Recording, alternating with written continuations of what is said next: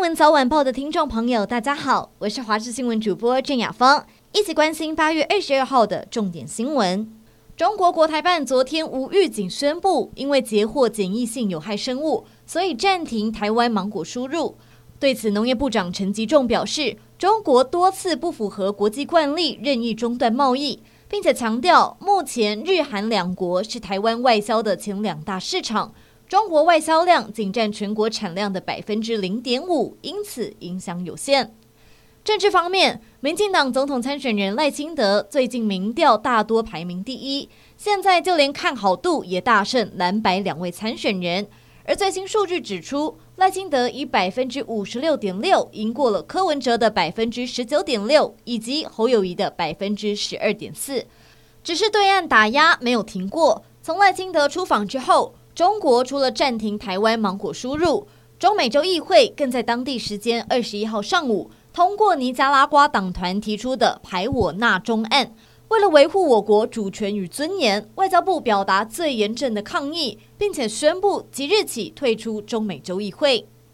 苗栗县前县长徐耀昌先前在红海创办人郭台铭苗栗场造势晚会公开发表下架国民党的言论，国民党考纪会事后发函要他陈述意见。徐耀昌在今天凌晨突然在脸书宣布退出国民党，抛出了苗栗政坛震撼弹。对此，郭台铭表示自己很讶异，但现在不方便跟他联络。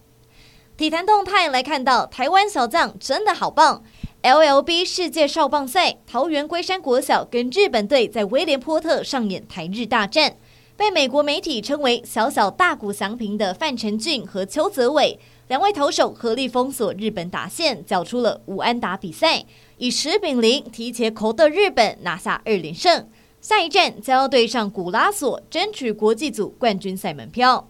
国际议题：针对福岛第一核电厂核废水问题，日本政府在今天当地时间十点召开了部长级会议，进行最后调整，最快会在二十四号将核废水排放入大海。首相岸田文雄也跟日本渔业界人士会面，试图让他们相信，经过处理的辐射废水很安全。不过，全渔联会长和渔业者们仍然维持反对立场，表示就算能理解科学上的安全性，但风评一样会受损。北韩今天凌晨通知日本，将在二十四号到三十一号期间发射一颗卫星。根据 NHK 报道，日本海上保安厅表示，北韩当局通报的危险区域包含了北韩西南部黄海的两片海域，以及菲律宾以东的太平洋海域。都在日本的经济海域之外，而日本海上保安厅除了向船只发布航行警告，也呼吁这些区域保持警戒。